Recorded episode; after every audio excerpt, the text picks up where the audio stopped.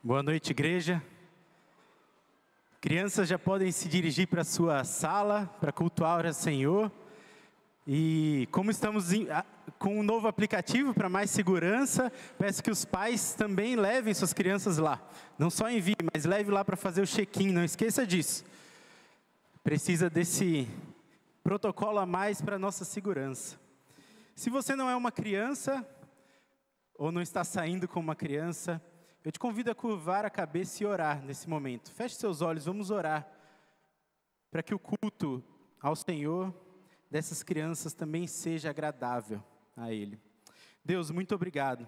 Muito obrigado por cada professor, por cada voluntário que está dedicando a sua vida a ensinar essas crianças. Obrigado por cada criança que está ali aprendendo, Pai. Que seja um culto ao Senhor. E obrigado, porque elas já são parte dessa igreja.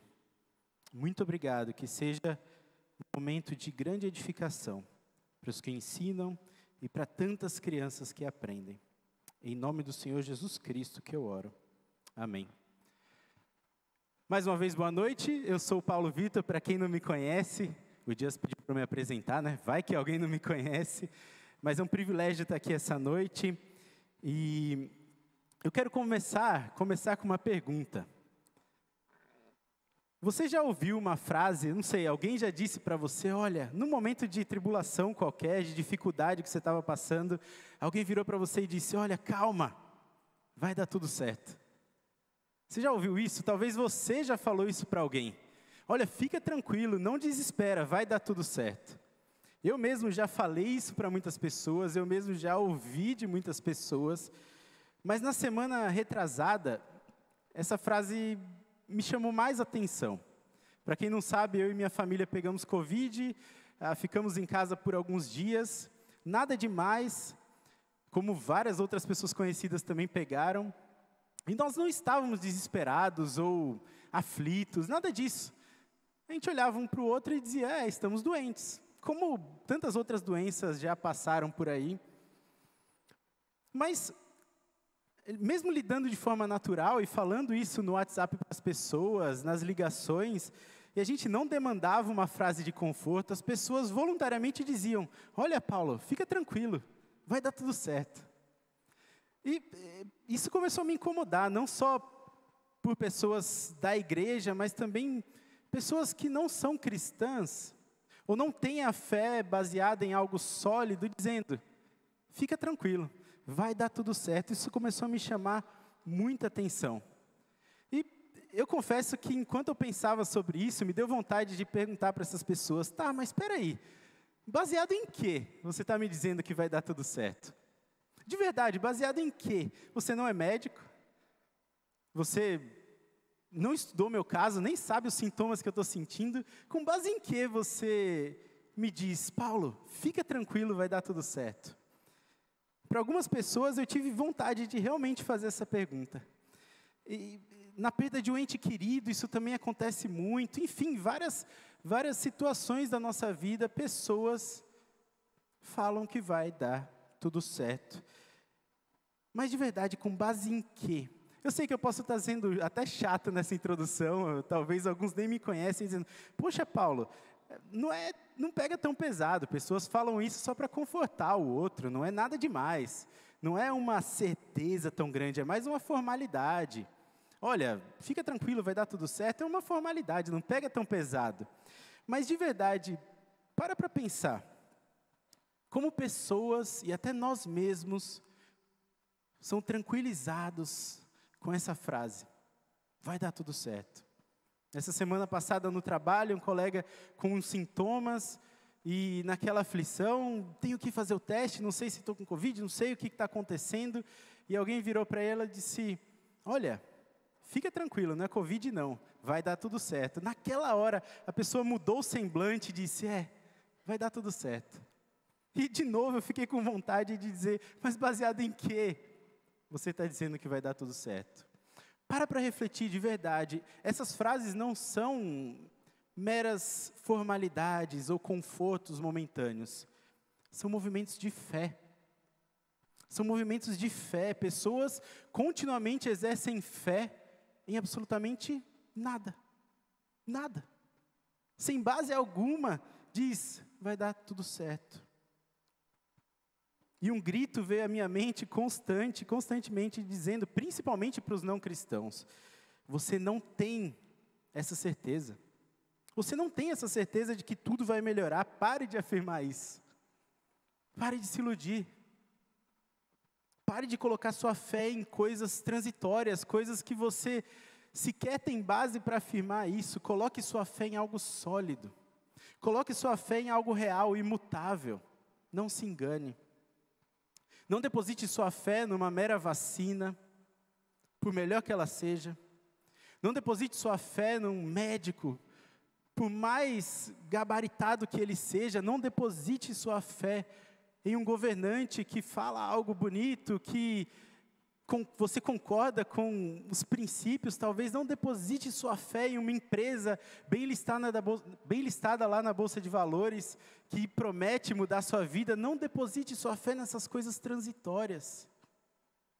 Não deposite, por mais é, benéfico que, que isso tudo possa ser, por mais que essas coisas te façam bem no presente, elas são transitórias. Pare de se iludir, não deposite sua fé nisso. Coloque sua fé somente naquele que é o único capaz de garantir que tudo vai dar certo. Qualquer coisa fora dele é mera ilusão. Ilusão, conforto transitório. Não se tranquilize somente porque alguém disse: olha, fica tranquilo, vai dar tudo certo. Não se tranquilize somente por isso, se tranquilize porque o Deus do universo, o sustentador de todas as coisas, Ele que é fiel para cumprir aquilo que promete, Ele que, em quem não há sombra de mudança, não há variação alguma, Ele prometeu que no final tudo vai dar certo. Deposite sua fé nele, é lá, no final, que tudo vai dar certo. Mas existe um si se, somente se você reconhece seus pecados diante dele, reconhece quão pecador e quão afastado está do Senhor Deus, somente se você crê no sacrifício de Cristo para aplacar a ira de Deus sobre você, somente se você entrega verdadeiramente sua vida a Ele e caminha com Ele durante todos os seus dias, somente assim você pode ter essa certeza de que no final tudo vai dar certo e dará porque Ele é fiel para cumprir tudo o que prometeu. Todas as profecias do Antigo Testamento, tudo que Ele disse que aconteceria até hoje, aconteceu exatamente como Ele predisse. E há ainda muitas coisas a se cumprir, e essas coisas estão sustentadas nele, se cumprirão também. Mas eu tenho que te dizer, nessa noite também, que as promessas de Deus, de bênçãos, não necessariamente são para esse tempo presente, para a nossa vida cotidiana. Não necessariamente as bênçãos de Deus é sobre o Covid, ou sobre a perda de um ente querido, ou a perda de um trabalho, não necessariamente sobre uma dificuldade que você está passando. Se você veio aqui essa noite buscando alívio de aflição, eu sinto te decepcionar. Porque não necessariamente as bênçãos de Deus são para esse tempo presente. O próprio Jesus Cristo diz isso. O Deus do universo que veio ao mundo não teve onde colocar sua cabeça, padeceu dores, não sofreu nessa terra. Ele mesmo disse que nessa vida teremos aflições. Teremos aflições. Isso também é promessa de Deus. E essas aflições provam nossa fé. As bênçãos de Deus não são somente para essa vida, mas para algo que virá no futuro. E eu quero ler com vocês, começando da história que o Léo puxou o gancho na semana passada. Mesmo personagem, Abraão. Eu quero ler com vocês lá em Gênesis 12, começando de lá. Gênesis 12, a partir do verso 1. Abra lá. Se você puder abrir sua Bíblia.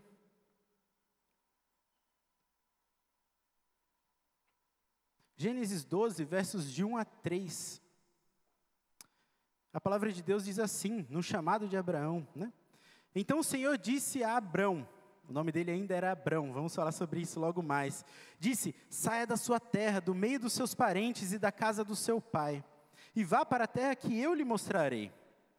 Farei de você um grande povo e eu e o abençoarei. Tornarei famoso o seu nome e você será uma bênção. Abençoarei os que o abençoarem e amaldiçoarei os que o amaldiçoarem.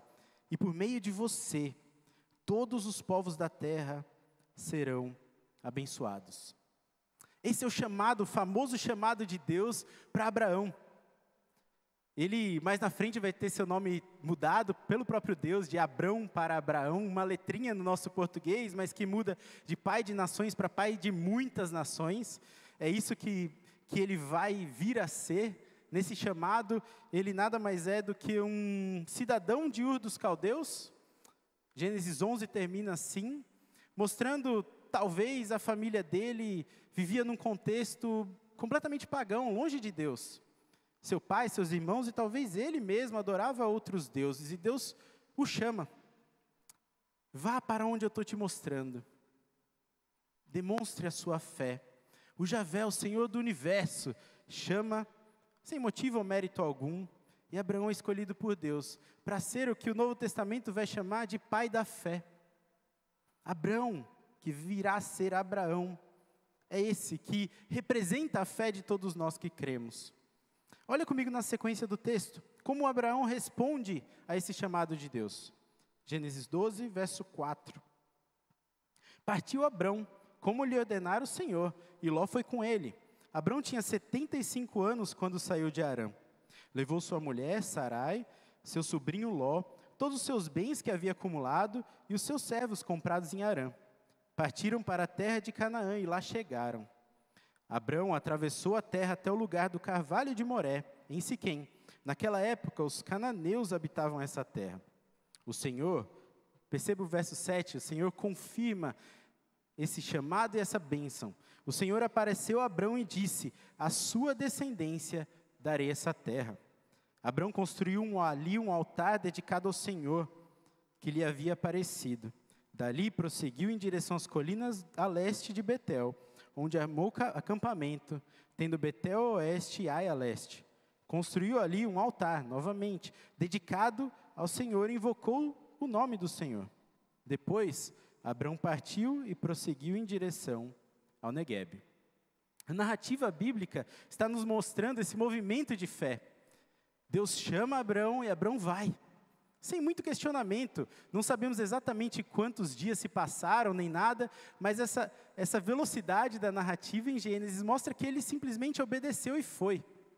Um movimento de fé gigante, leva uh, tudo que tem, sai da terra que ele morava, de, abandona tudo que tinha conquistado ali, leva sim alguns bens, mas sai de onde estava. Obedece ao Senhor, e a gente pode pensar, com nossa mente moderna, ora, se Deus chamou, Abraão obedeceu, só pode vir bênção por aí. É lógico que vai vir bênção. Ele abandonou tudo, deixou tudo para seguir a Deus.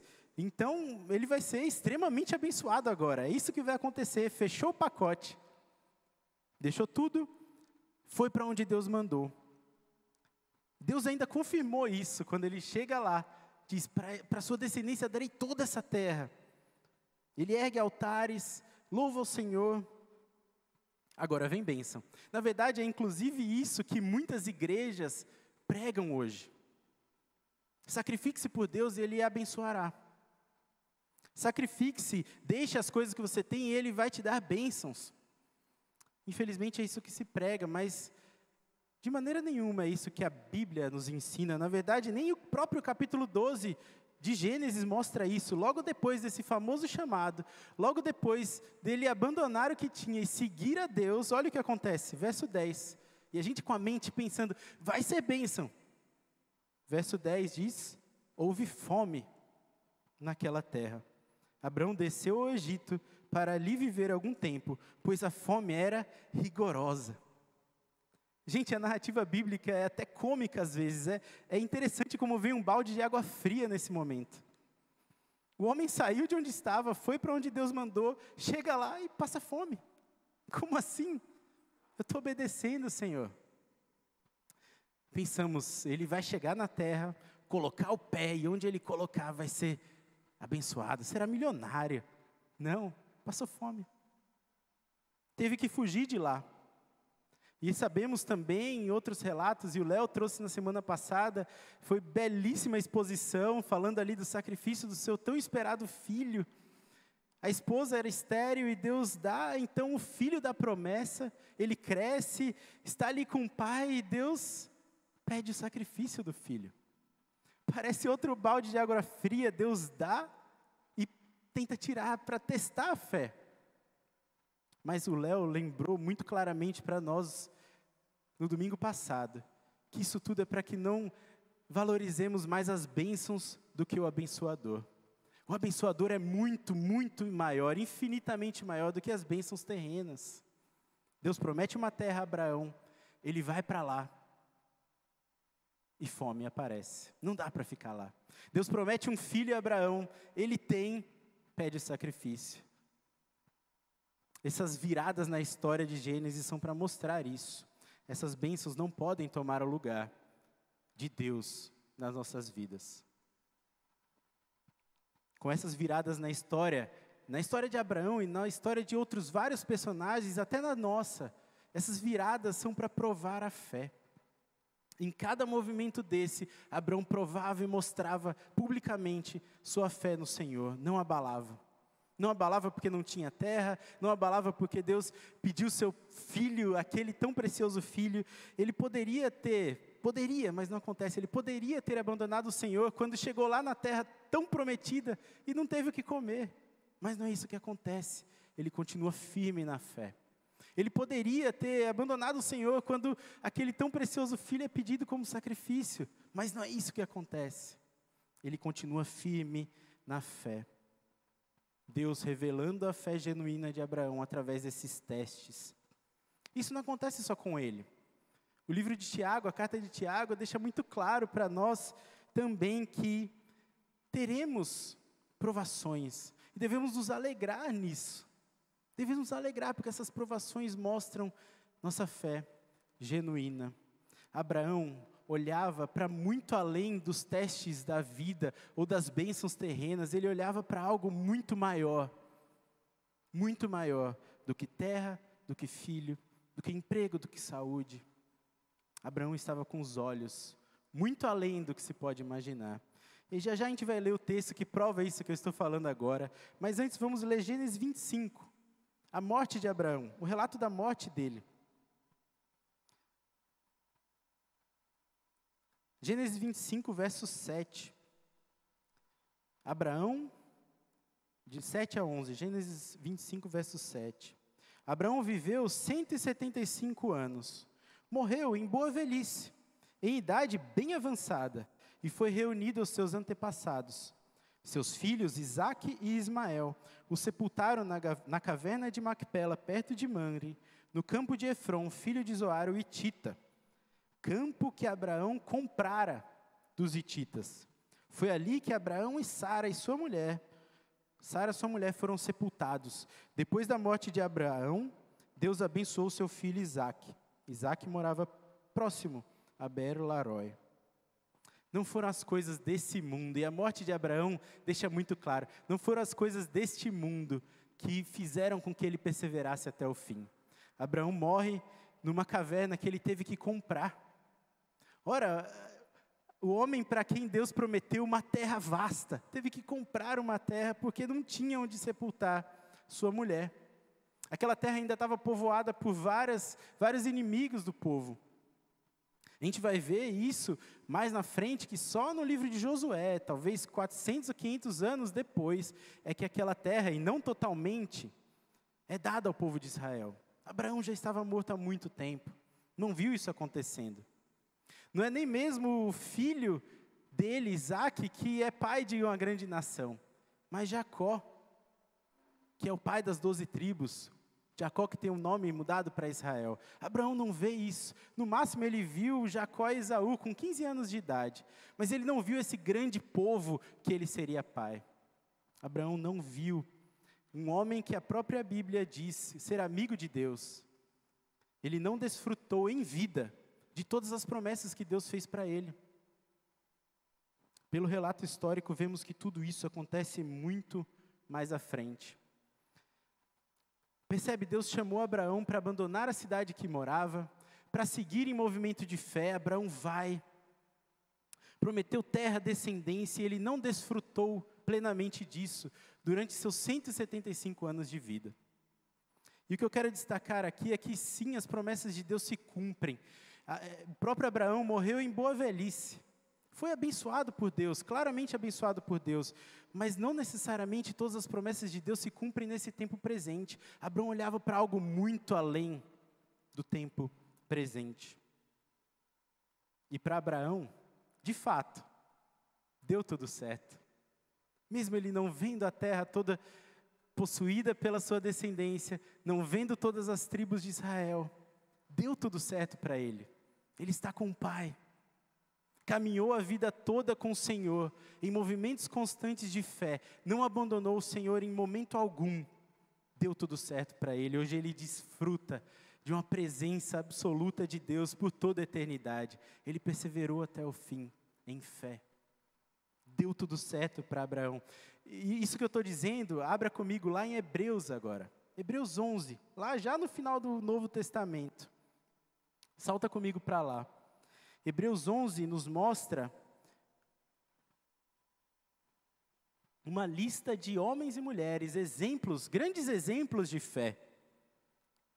Magníficos exemplos de fé, na verdade. E Abraão está entre eles. Vamos ler Hebreus 11, do verso 8 até os 16. 16 de uma vez só. E perceba como o autor de Hebreus, ele traz uma nova luz sobre a fé de Abraão. Os judeus, o povo de Israel, os descendentes de Israel que estão vivos hoje, hoje ainda, estão lá batalhando por terra. Mas nem o próprio Abraão olhava somente para aquilo. Perceba aqui como Hebreus deixa tão clara essa fé de Abraão em algo muito maior do que as bênçãos terrenas. Hebreus 11, de 8 a 16. Pela fé, Abraão, quando chamado, obedeceu e dirigiu-se a um lugar que mais tarde receberia como herança, embora não soubesse para onde estava indo. Pela fé, peregrinou na terra prometida como se estivesse em terra estranha, viveu em tendas, bem como Isaac e Jacó, cordeiros da mesma promessa. Perceba o verso 10. Pois ele esperava a cidade que tem alicerces, cujo arquiteto e edificador é Deus. Guarde esse verso. Verso 11: Pela fé, Abraão e também a própria Sara, apesar de estéril e avançada idade, recebeu poder para gerar um filho, porque considerou fiel aquele que lhe havia feito a promessa. Assim, daquele homem já sem vitalidade, originaram-se descendentes tão numerosos como as estrelas do céu e tão incontáveis como a areia da praia do mar. Verso 13.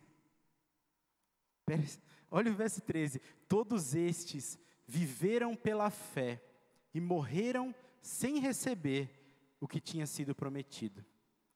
Viram-nas de longe e de longe as saudaram, reconhecendo que eram estrangeiros e peregrinos na terra.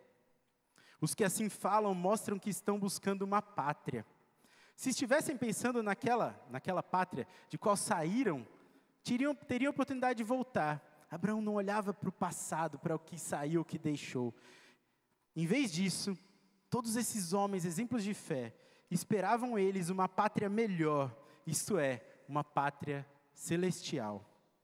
Por essa razão, Deus não se envergonha de ser chamado o Deus deles, pois lhes preparou uma cidade. Que cidade é essa? Como assim Abraão está esperando uma cidade que tem alicerces e é edificada o arquiteto é Deus, que cidade é essa? O próprio texto diz que ele morou em tendas, peregrinando pela terra prometida. Que cidade é essa? Que ele tanto esperava. Ele esperava uma pátria que não era aquela que ele seria pai de muitas muitas gerações, não era essa que ele esperava, ele esperava uma pátria celestial. Os olhos de Abraão estavam muito além do tempo presente. Muito além, meus irmãos, os olhos não só de Abraão, mas desses exemplos de fé. De, Hebreus deixa muito claro isso. Não estavam nas bênçãos terrenas, mas naquele que haveria de vir, e que para nós há de voltar.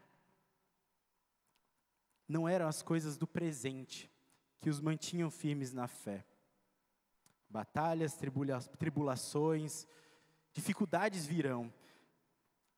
Eles não estavam olhando para a cura, não estavam olhando para provisões terrenas, pagamentos de dívida, prosperidade, nada disso.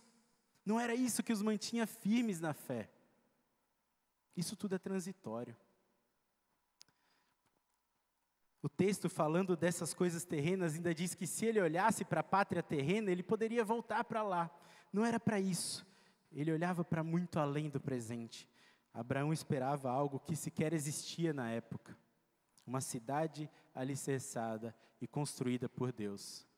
Procure no mapa, coloque no Google: que cidade é essa? Ainda não veio, meus irmãos, ainda esperamos.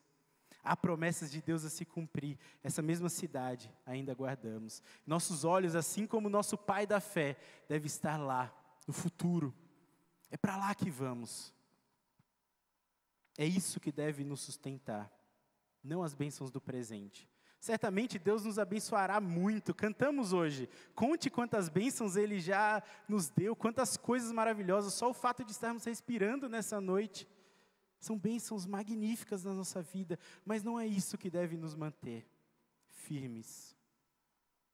Não é a prosperidade, ou saúde, ou qualquer outra coisa. Podemos e devemos clamar por isso. Deus cura. A Bíblia nos ensina a orar dessa forma, confiar. Mas nossos olhos têm que estar muito além disso. Eu não sei, de verdade, que desafio você está vivendo hoje. Não sei dos tantos desafios que a, a vida nos apresenta diariamente, você pode estar passando não só por um, mas por vários desafios no emprego, na família, saúde sua ou de um ente querido, não sei. Talvez uma doença ou medo de uma doença. É quando, é nesses momentos que geralmente escutamos o vai ficar tudo bem. Mas o que eu quero te dizer é tenha fé Deus pode sim curar, Deus pode sim prover. Vemos isso claramente nos testemunhos bíblicos e testemunhos de tantos irmãos que ouvimos como Deus foi generoso, curou, sarou. Mas há momentos que Deus não cura. Isso deve ser muito lógico na nossa mente, porque se orássemos sempre Deus curasse, nenhum crente morreria nunca. Não é assim que acontece, meus irmãos. Há momentos de tribulação na vida. A morte virá. Para tantos aqui presentes, e pode ser que não demore muito. A morte virá. É estranho falar isso. A gente vem aqui ouvir uma mensagem de encorajamento, mas aí Paulo vem dizer que a morte virá, e virá, meus irmãos, isso é realidade na nossa vida. Não podemos negligenciar esse fato. Virá. Nossos olhos têm que estar para além dessa vida. A não ser que Cristo volte antes, Todos nós um dia experimentaremos isso. A morte. Isso é fato, um fato da vida. E jovens, eu quero falar a vocês que pensam que a vida pode durar muito, vou deixar essas decisões espirituais para depois. Ainda tem muita caminhada, tem faculdade, tem namoro, tem tanta coisa. A vida é curta. A vida é muito curta. Nossos olhos têm que estar para além daqui. É ilusão acreditar que sempre Deus curará, sempre Deus proverá.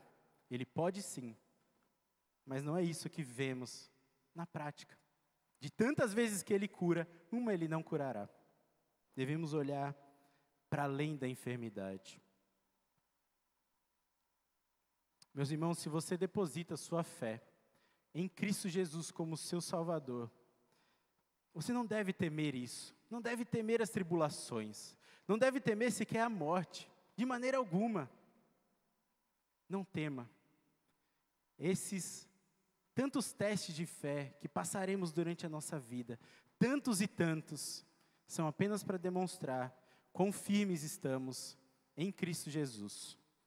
O próprio apóstolo Paulo fala que viver é Cristo, morrer é lucro. Não dá para pensar que morte é algo que devemos ter desespero, pânico, não teremos uma eternidade ao lado do Criador. Se, claro, depositamos nossa fé nele e caminhamos constantemente com ele. Nossa vida não acaba aqui. Devemos ver como Abraão viu, ter fé de que estaremos numa pátria futura. Somos aqui peregrinos, peregrinos, estrangeiros. Não somos daqui. Nossa vida apenas começa aqui. Começa aqui. Pedro diz isso, não só o autor de Hebreus, Pedro, 1 Pedro capítulo 2, verso 11. 1 Pedro capítulo 2, verso 11. Amados, insisto em que, como estrangeiros e peregrinos no mundo, é isso que somos, estrangeiros e peregrinos aqui, vocês se abstenham dos desejos carnais que guerreiam contra a alma. Paulo também, em Filipenses 3, verso 20, ele deixa muito claro que nossa cidadania não está aqui. Filipenses 3, verso 20, a nossa cidadania, porém, está nos céus, de onde esperamos ansiosamente um Salvador, o Senhor Jesus Cristo. Abraão, Enoque, tantos outros exemplos de fé, Paulo, Pedro, tantos outros que Hebreus relata, Hebreus 11 e todo relato bíblico viviam com essa certeza de que caminhavam para uma eternidade com o Senhor. Certa vez, Billy Graham, o famoso evangelista do século passado, falando sobre a sua própria morte, palavras dele, diz assim, abre aspas, algum dia você vai ler ou ouvir que Billy Graham está morto. Não acredite em nada disso. Naquele dia eu estarei mais vivo do que nunca. Eu apenas mudei meu endereço. Eu irei à presença de Deus. Meus irmãos, essa é a certeza de tantos homens de fé e deve ser a nossa também. A vida não acaba logo mais. A vida é eterna. Cabe a nós caminhar com o nosso Senhor, depositando a nossa fé continuamente nele para experimentarmos essa eternidade magnífica ao seu lado. Naquilo que virá, é lá que deve estar a nossa fé. Não em algo transitório, não em apenas um, ó, oh, vai dar tudo certo. É lá. Olhando para trás, para tudo que Cristo fez, o, garantidor de que isso tudo se cumprirá. Olhando para frente, sabemos que para lá iremos. Cristo voltará e fará nova todas as coisas. É uma promessa do Senhor para nós, que cremos, que caminhamos com Ele. Ele resgatará o seu povo do poder e da presença do pecado definitivamente. Transportará todos nós para uma eternidade gloriosa ao seu lado. Um povo para uma habitação celestial. Novamente, meu irmão visitante ou quem nos assiste online, não sei quando você está assistindo. Eu não sei qual é o dilema da sua vida hoje. Não sei. Deus sabe. Mas eu posso te dizer que tudo vai ficar bem se, e somente se, você depositar sua fé verdadeiramente em Cristo Jesus. Não se iluda com coisas transitórias. Somente Ele garante que tudo vai ficar bem. Ele que nos impulsiona para uma eternidade, Ele que nos garante uma vida eterna. Eu não sei se o dilema é financeiro, se o dilema é doméstico, psicológico, não sei. Deposite sua fé verdadeiramente em Cristo Jesus. E tudo isso logo, logo passará. Se muito vivemos, talvez 100 anos, 110, 120 anos, isso não é nada. Isso é um, um pontinho perto da eternidade ao lado do Senhor. Abraão, Hebreus 11, verso 10, esperava a cidade que tem alicerces, cujo edificador, cujo arquiteto é Deus. Que cidade é essa? Abra agora comigo no final da sua Bíblia. Eu não sei qual é o seu, o seu relacionamento com o livro de Apocalipse. Abra lá no capítulo 21 e 22. Muita gente tem medo de ler Apocalipse, não, não sabe como interpretar tudo que está ali, mas é um livro belíssimo, magnífico, é um grito de louvor, de exaltação a Cristo, o Cordeiro que venceu. É uma expressão de vitória, e é isso que vamos ler aqui. Como o livro, o nosso livro, A palavra de Deus que está em nossas mãos, como termina. Esses capítulos talvez sejam os mais belos de toda a Bíblia. Eu, talvez seja opinião particular, mas eu realmente tenho muito carinho por esses capítulos, porque eles mostram como tudo será após a volta do nosso Senhor Jesus Cristo. Apocalipse 21, versos 1 a 5.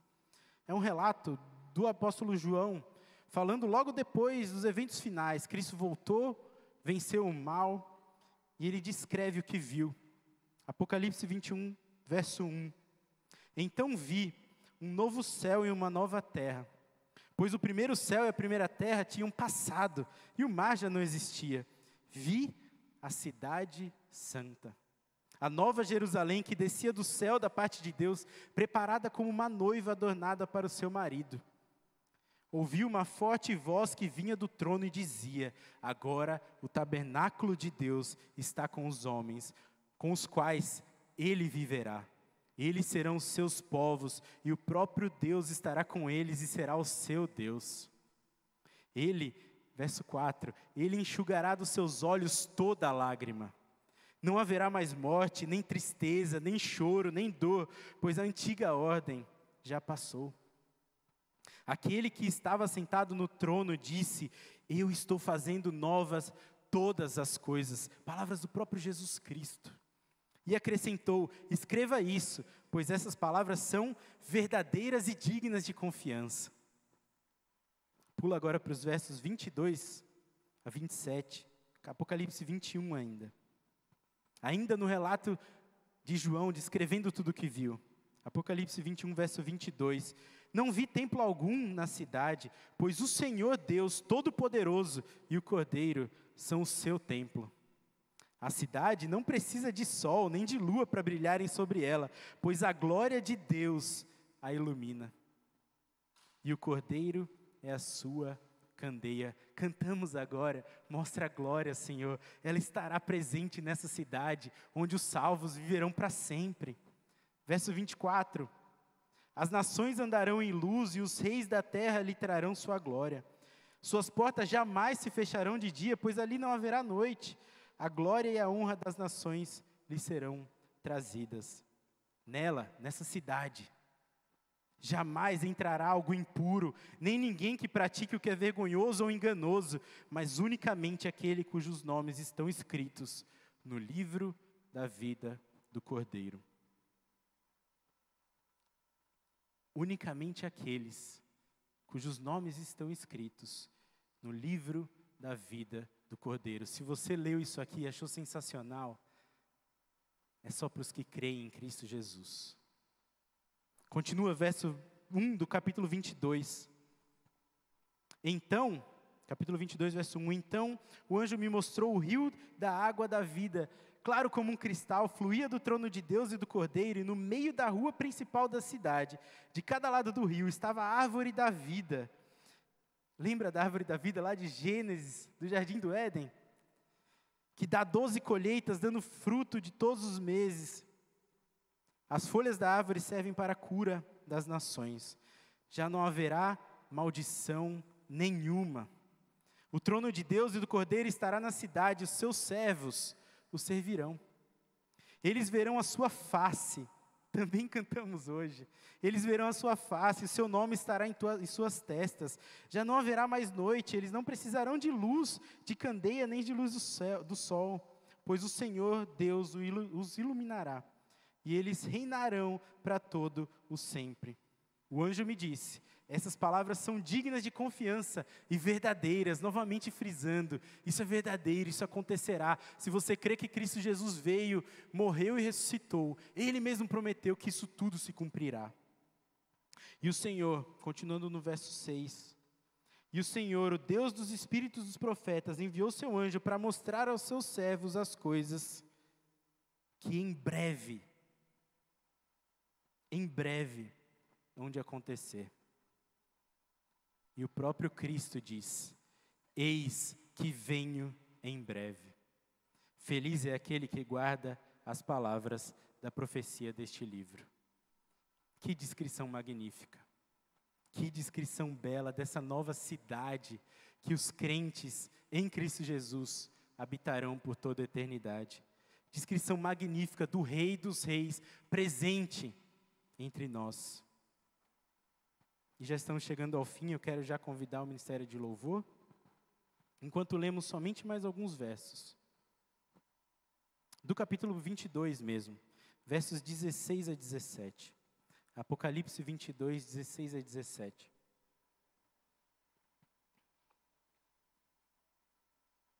Eu, Jesus, enviei o meu anjo para dar a vocês este testemunho concernente às igrejas.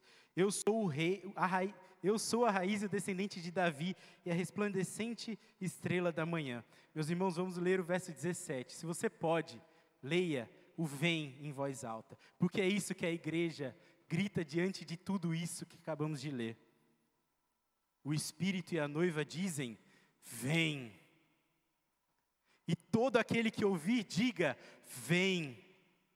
Quem tiver sede, venha. Quem quiser beber da graça, de graça da água da vida. É só isso que podemos fazer.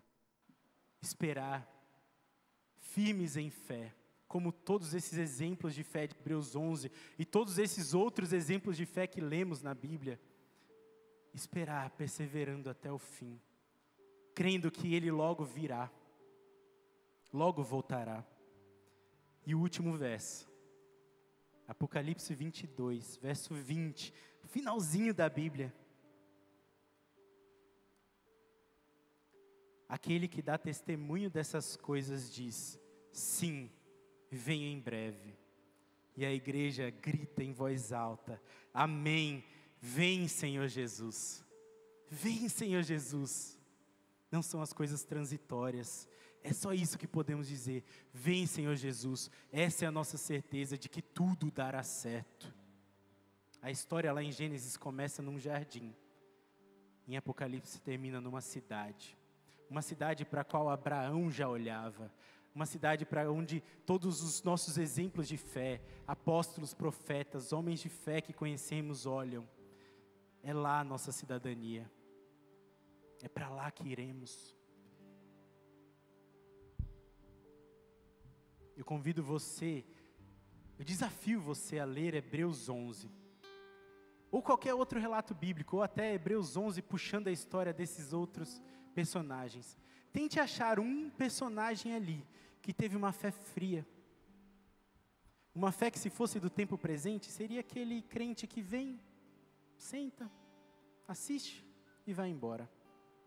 Não há nenhum desses exemplos de fé, todos eles se movimentam, são provados em sua fé constantemente e perseveram. Dão, dão magníficos frutos em obediência, em gratidão a tudo que Deus fez por eles.